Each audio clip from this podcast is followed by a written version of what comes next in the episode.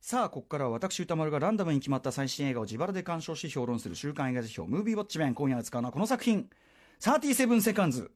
出生時に37秒間呼吸ができなかったために体に障害を負った女性の成長と自立を描いた人間ドラマ。主人公の夢を演じるユマを演じる、えー、加山芽衣さんは役柄と同じ理由で、まえー、脳性麻痺を抱えながらもこれあの要するに、えっと、加山さんをオーディションでキャスティングしてからこの設定に脚本が書き換えられたってことなんですね、はいえーえー、脳性麻痺を抱えながらも社会福祉士として活動していたところオーディションで見出され主役主演に抜擢されたという方です、えー、その他の出演は菅野美鈴さん大東俊介さん渡辺真紀子さん奥野瑛太君ね、えー、お見俊則さん、えー、板谷由香などと、えー、監督脚本はロサンゼルスを拠点に活動し本作が長編デビュー作となる光さんということになっております。ということで、えー、このね、えー、37セカンズもう見たよというねリスナーの皆様ウォッチメンからの監視報告メールでいただいております。ありがとうございます、えー、メールの量は多めです。あのー、意外とねあの東京だと例えば新宿ピカデリーとかでドーンってやってたりとか意外と見やすいというのもあるのかもしれませんが、えー、そして賛否の比率は褒めが8割以上。せ、えー、映画の性格上障害を持っている方周りに障害を持った方がいるという方からの感想も多かったです、えー、褒めている人の思うな意見はとにかく泣かされた親子の物語として、えー、グッときた、えー、障害者のことをここまでまっすぐ描いた作品は初めて、えー、主役の加山芽衣さんの体当たり演技が素晴らしいなどがございました。一方主な否定的な意見は前半はいいが後半に失速。展開が唐突すぎるし無理があるとか、えー、ユマをサポートする周りの人たちが親切すぎるとか、えー、主人公が原稿を持ち込みに行った青年コミック雑誌の描き方が最悪。偏見をなくすための作品のはずなのに青年コミックへの偏見を助長しているのではというね。あそうですか。はい、えー、というような意見もございました。ということで代表的なところをご紹介しましょう。えっ、ー、とねうんじゃあこっちとこっちにしてこれ？ん？これ？はい失礼しました。えっ、ー、とねダーデン二郎さん。うんとね本作が非常に好きです。主人公ゆまちゃんとは違いますが私も生まれつき足に障害があり主人公と同様に、えー、障害者ですと、えー、で小学生の頃に手術をしたことがあります。車椅子に乗る生活を半年ほどしたことがあります。街中の何気ないダンサーにつまずくシーンは痛いほど胸に刺さりました。障害者を扱う上で今作のアプローチはとても誠実だったと思います。何気ない日常に不自由があるだけで普通の人と何ら変わらない人間なのです。普通に恋もするし仕事もするし友人と酒を飲んで騒いだりする。ごく普通の人間なのですと、えー、でまあいろいろあで、えー、ある人との別れのシーンで怖かったと言われて返す言葉がもうもう怖くないですか？ってね。えー、このシークエンスに全てが詰まっていたと思います。障害が原因でできないことを周りの方に手助けしてもらう必要がありますがその点を除けばどこにでもいるような人間なのです。街の描写や主人公が成長して自分が描きたい作品を作ることで周りに認められる最高の方ですたまらなかったです。本作やアトロクの、えー、視覚障害者の方の特集ビヨンド・ザ・パラスポーツなどの知らない世界を広める活動素晴らしいと思います。大好きです。あいやいやそれは恐縮です。ありがとうございます。はいえー、という方、えー、一方ダメだったよという方、えー、拓也神田さん。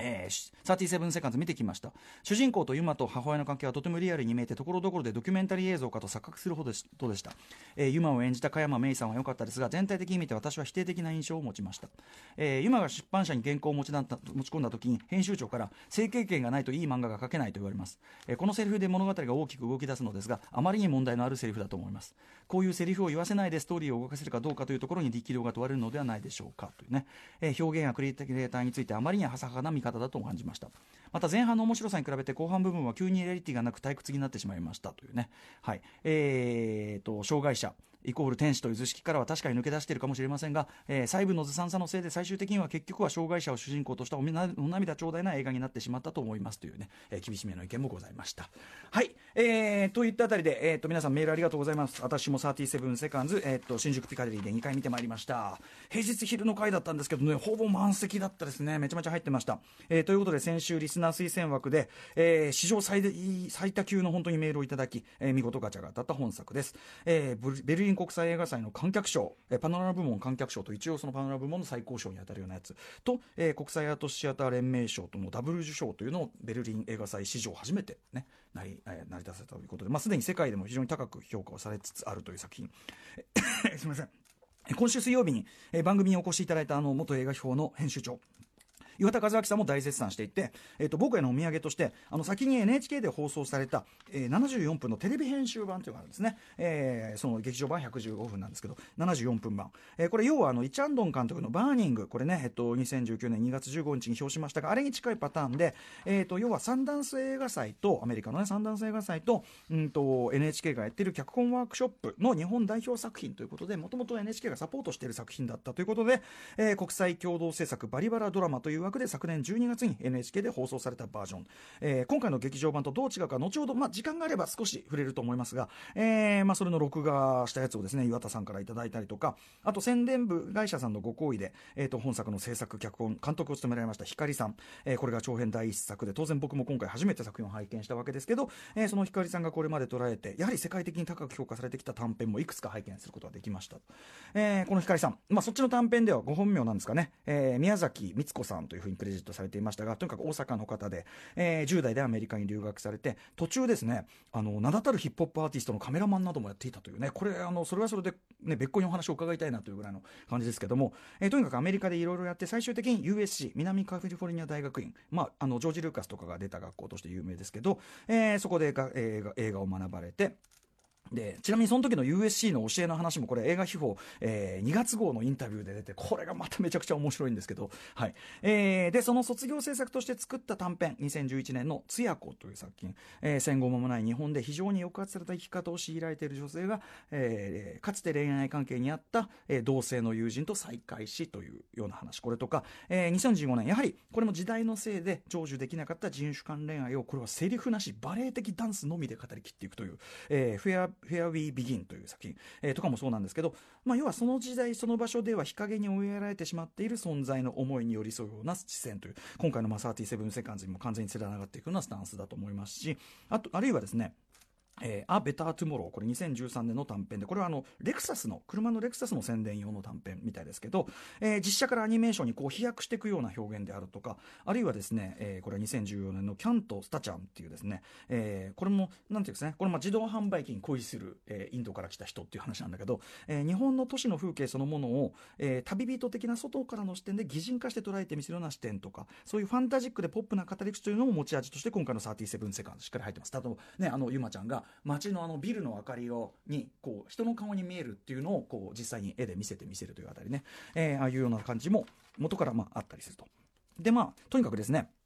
そんなキャリアを歩んできた光さんが、えー、満を持しての長編作品として作り上げたのがこの37セカンズ。えー、まあ作品順を追って話していきますけど、まず冒頭ね、えー、なんかこう、お化粧をしている女性のアップ。えー、まだこれがどんな場面なのか後ほど明らかになってよくわかんないんですけど、とにかく、えー、まあなんか緊張感とともに、えー、何者かが招き入れられるというところで、で、まあタイトルバックになるんですけど、そこで、あのー、東京のね、景色がこう映し出されるんですけど、なんかこう、すごく撮り方レンズの選び方とかそういうことなんですかね。すごいなんかミニチュアみたいに見えるように箱庭ミニチュアみたいに撮れるように見せててまずここでちょっとハッとさせられる、えー、でそのせせこましい街並み人混みの中、えー、電車に乗っている主人公のユマさんというのがいる、えー、でこのですねこの映画全体にカメラは彼女の視点に近い、えー、低い位置にやっぱり置かれて先週のねジョジョラビットもねジョジョ君の視点でって言いましたけど、まあ、あれにも近い感じ、えー、ずっと低い視点に置かれているのでこの電車の中だと例えば周囲の人たちの体がやっぱりまるで壁のように彼女を圧迫しているよように、まあ、見えるわけですね。はい。えーまあ、この低い位置のカメラワークっていうのは前編にこう通じてるわけですけど。でこの時点では彼女自身もあの帽子を目深にかぶってで、まあ、服もなんていうかボーイッシュっていうかなんていうか、えーまあ、性別もちょっと曖昧にしたような感じであえて存在感を希薄にまさしく世を忍んでるかのようなふうに見える佇まい的に。でホームに出たところで、まあ、彼女が車椅子に座っているんだよってことが初めて示されるわけですね、えーまあ、これ演じている加山芽衣さんね、えー、まず非常に声が特徴声とか喋り方がすごい特徴的で、えーまあ、ものすごくか細く控えめに喋る。で声自体も声質とかもすごく可愛らしくてとにかく、えーまあ、すごく愛らしい感じの喋り方をするんだけど、まあ、やはりその感じが世の中の中で見るとちょっと弱々しげ儚げに見えてあなんかこう大丈夫かなっていう感じに見えるという効果もある、えー、とにかくですねこの、まあ、加山芽衣さんのキャスティングと、そしてその彼女に、こう、ずっとちゃんとこう、演出をつけたという、ここがまず本作、もう何と言っても圧倒的な、魅力の部分ですよね。オーディションでまあ選ばそのでオーディションの様子っていうのも NHK で、えー、別個のドキュメンタリーになってて、あの、オーディションを受けられた他の車椅子の女性の皆さんも実は一瞬だけ、えー、この今回の37セカンズよく見てるとあのドキュメンタリー見てから見るとあああの人だみたいな一瞬見えたりするんですけどとにかくこのね加山芽衣さんの存在感キュートさ、えー、イノセンスな存在感みたいなところであの光さん自身も脚本を書き換えて、え、設定とかも書き換えてそしてあの加山さん自身のご経験というのをもとにこの37セカンズというタイトルをつけたというねあれがあったりしますけど。まあでもとにかくですねまあホームの中というかね街中で彼女が一人ポツンといるとやっぱり、まあ、カメラもそういう時はやっぱりあえてガッと引いてたりしてとっても心細く見えるわけです。でそんな心細さを見殺見越したかのように、まあ、あの改札員お母さんが迎えに来てる、えー、これ菅野美鈴さんがですね、えーまあ、娘を思うがゆえのある種の過剰さ神経質さみたいな本当に見事に丁寧に演じられてると思いますけど、えー、でまあ多くの数がねこれで一緒に帰っていくわけですけど多くの観客がまずここでぎょっとさせられるだろう。作品序盤でぐっとこう引きつけられるに得られないこの作品ちょっとあやばいこれちょっとあの甘い映画じゃねえぞってこう襟を正さざるを得ない場面、えー、お母さんがですね帰宅後このユマさんを入浴させる一緒にお風呂に入るシーンがある。えー、で、まあ、そのお母さん服を脱がせてあげるんだけどこれが本当にですね、まあえー、ユマさんを四つん這いにさせて本当に小さい子にするように、まあ、ぐいぐいぐいこうどんどんどんどん脱がしていくわけですねもちろんこれはあの2人きりの空間という設定だからそれは気にしなくていいっちゃいいんだけど、えー、やっぱり娘側のユマさん側も本当にほんまあ、それが習慣化してるっていう、えー、でしょうね。まあ、四つん這いになってされるがままになって、こう、まあ、全裸にさせられるわけです。で、やっぱこう見てると、あれって、あここまで、まあ、まずこう裸に見せちゃうんだっていうわっていう感じと要するにここまで全てを親とはいえやっぱり他の人に委ねなければ生活できないのかという要するに軽いショックがある。えー、絵なわけですここはまあ演技自体がねあの初初挑戦だというこの主演の会、まあ、メイさんにとってはなかなかハードな撮影だったに違いないと思うんですが、えー、やはりここお母さん側のこの子には自分の庇護が絶対に必要なんだ。心配なんだというもちろん愛情ゆえからなんではあるんだけど、えー、ちょっと支配欲にも似た思いというのを観客にもある程度共有させやっぱりあやっぱこんだけ面倒見てみんな見なきゃいけないのかっていう感じがある、えー、っていうのを共有させつつしかしこれこうやっていかなきゃ生活でしてできないって側はたまったもんじゃねえよなっていうゆまさん側の、えー、後にお話を伺かしていくことになる心情っていうのももうすごく痛いほど分かるという意味で非常にやっぱり有効な必要なシーンだったというふうに思います。あとはねその後でお母さんと食事してるんだけど、えー、と食事のところでお母さんがね、あのシェイクスピアの読み聞かせをね、えー、してあげるんだけど読み聞きながらですねハンバーグをわざわざこう細かく切ってあげてるわけですよ。そこはできんだろうっていうことまでやってあげてるあたりがやっぱりあちょっと過剰なんだなっていうのをねでもセリフではなく示すと。でも今さんもそれに黙って従っているというあたり、えー、その親子の関係が物言わずで示される。そんな感じで、えー、光監督さすが USC 仕込みというべきかですね。まず序盤で非常に的確簡潔にして、えー、ニュアンス豊かに、えー、ユマさんが、まあ、要するに脳性麻痺当事者として日本社会の中で、えー、どんな立場でどんな思いを抱えながら生きているかっていうのをポンポンポンとこうテンポよく描き出していくとお母さんとの関係含め。例えばえー、まあ親友は親友なんだろうけどってことですよね。あのさやかさんというね。要は多分あの中学高校高校とかで、まあ、実際に彼女のことをちゃんと面倒見てあげたり本当に友達だったのは間違いないと思うんですが現状は事実上ユマさんの能力を一方的に搾取しているとしか言いようがない、えー、人気漫画家にして YouTuber というそのさやかさんというかこれ演じられてるね萩原みのりさん、えー、絶妙にいそうなねいそうな感じでね見事に演じられてましたけどあるいはそのさやかさんの編集者、えー、宇野昌平さん演じる編集者たちの結局のところやっぱり障害者というだけで一線引いて接ししている感じであるとかニュアンスであるとか、えー、そのねさやかさんのサイン会が開かれた時に、まあ、ゆまさんがまあ要するにね、えーまあ、思い切って行こうとするくだりまずお母さんとのあのワンピース着る気ない問答その帰結ですね。あれもセリフじゃなく、ね、ワンピース着たいならついていくけどっていうところでじゃあ彼女がどうするのかだったりでまあ、彼女が本当には何を望んでいるのかというのが物言わずして示されるしあと路上のやっぱりねあのメールにありましたちょっとした段差これまあ僕はたった1日しかもいろんな人にちやほやされながらでしたけど車椅子体験しただけでもうわ東京の街中大変だっていうあの路上のちょっとした段差までとにかく彼女を取り巻く社会の全てがお前は家でおとなしくしてろと言わんばかりなわけですね。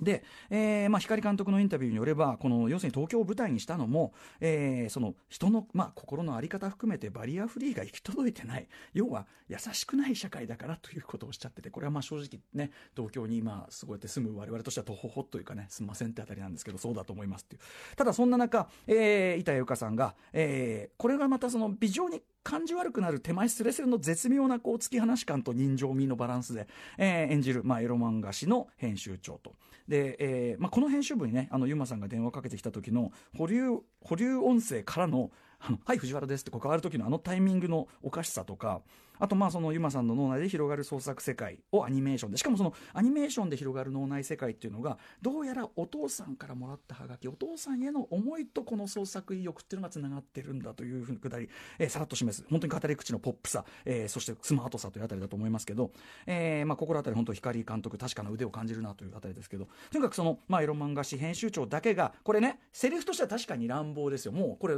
あのなんていうの男が言ったらまあ、あんなこと言ってましたねブラックスワンでね。ブラックスワンでそんなこと言ってましたけどセックスしてこいなんつって、えー、まあ乱暴な一言なんだけど要するにこの言葉そのものがいい言葉どうかかは置いといてでも彼女だけがユマさんに、まあ、外に出てもっといろいろ経験してこいって彼女だけ他の人はみんなうちでおとなしくしてろと社会全体が言わんばかりなのにこの人だけはもっといろいろ経験してくればいいじゃんっていうふうに非常に存在に言い放つと。えーと。でセックスしてこいって、まあ、ただこれ本当に僕大事なことだと思ってて、えー、性的なことっていうのは親の監視庇護を離れて自らの行動と責任で学んだり経験するしかないという意味で人間が成長自立していく上で僕は非常に重要な通過儀礼だと僕自身の考えとしても思ってるので、はい。えー、あるいはまあお酒というドラッグとどう付き合うかみたいなこともそうですけどね、えー、ただ逆に言うとそれはそのユマのお母さんのように娘には自分の庇護は絶対に必要だと考えるようなそれはそれでもちろん理解もできるんだけどといういわゆる親心とは大変折り合いが悪い意見でもあって、えーでまあ、とにかく今ちゃんは当然のようにお母さんには内緒でその世間という大海原へ大冒険に乗り出していくというあたりでございます。ただとはいえその性的イニシエーション僕は非常に大事だって言いましたけどそれすらもすんなりと行かせてくれないもらえないのがやっぱりその障害を持つ身であるという残酷な現実実というのもあって、えー、出会い系サイトで次々と男性たちに会うシークエンス、まあ、ユーモラスではあるんだけど特にやっぱ最後の一見偏見のない高青年との会話。彼だってきっと悪い人じゃない。多分あそこで話してる時は本当にそう思ってたんだけどいざってなるとちょっと腰が引けちゃったのかなぐらいだと思うんですけど彼との会話ね。彼とユマさんの切り返しの画面の位置が彼は真ん中にいて「うん偏見なんかないよ」って言うんだけどユマさんの位置は横にこうずれてて。なんかあやっぱりここが噛み合ってないっていうふうに画面のその要するに映画的にそれを、示すあたりもやっぱり光監督さすがこう堅実な手腕があるなというふうに思ったりします、えー、でまあそこからですね、えー、まあ必死のおしゃれも虚しくすっぽかされてしまった彼女が、えー、新宿歌舞伎町のディープゾーンにどんどんどんどん足を踏み入れていくあたり。この辺りもうドキドキあらあら正直僕らは親心ですよで大丈夫かなっつって。ただそこで最初、えー、どこ行くの？どこに行ったらいいんでしょう？それはあなた次第よってある意味、えー、ユマさんの背中をさらに押すというのあのドラッグクイーンのドラッグクイーンのねお三方というのもすごいいいしあとあれですね渋川清彦さんがあの本当にあの要するにフラットに商売してるだけ感が逆に渋く好ましいあの呼び込みのおじさんとかそして何よりここで登場我らがマイティこと奥野瑛太演じる、まあ、男性デリヘル、えー、まあ談笑と言いましょうかね、えー、感じ、えー、ヒデですっていうね、うん。えーまあ、彼がそのラブホにやってくるとこ、まあ、これが要するに冒頭のところだったわけですけど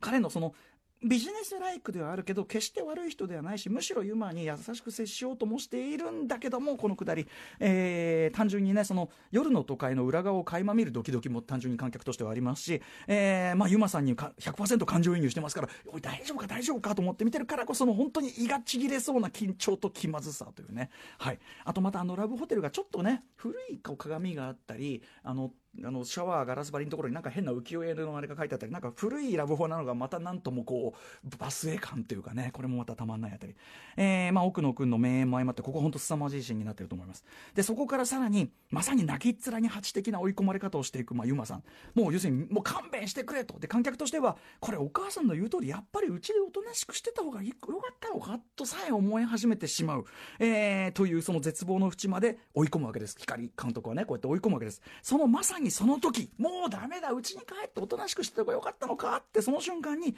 えー、闇になった廊下の奥から思いもかけなかった形の2人が当たり前のような顔でこうやってくる。つまり、えー、こんな生き方も普通にあるんだよ。だから平気だよと。その存在自体でユマさんの背中を押すような2人がそして観客の背中も押すような2人がスルスルスルスルとこういうふうにやってくる。はい。えーここまでがある意味現実の厳しさを突きつけるゾーンで僕の解釈ではここから先はこういう生き方こういう社会の在り方えこういう現実の在り方という可能性の提示がここから先だと思います、はい。えー、この構成演出キャスティングの妙、ね。えー、今回の企画のきっかけとなったというその熊さんこと熊東野義彦さんのねそのひょうひょうとしたすっとぼけた遮奪な佇まいもいいですしそして渡辺真子さん演じる本当に涙が出るほど頼りがいと誠実さを感じさせるあの障害者対応のセックスワーカー役そしてさらに大東修介さんがこれまた絶妙な温度感距離感で、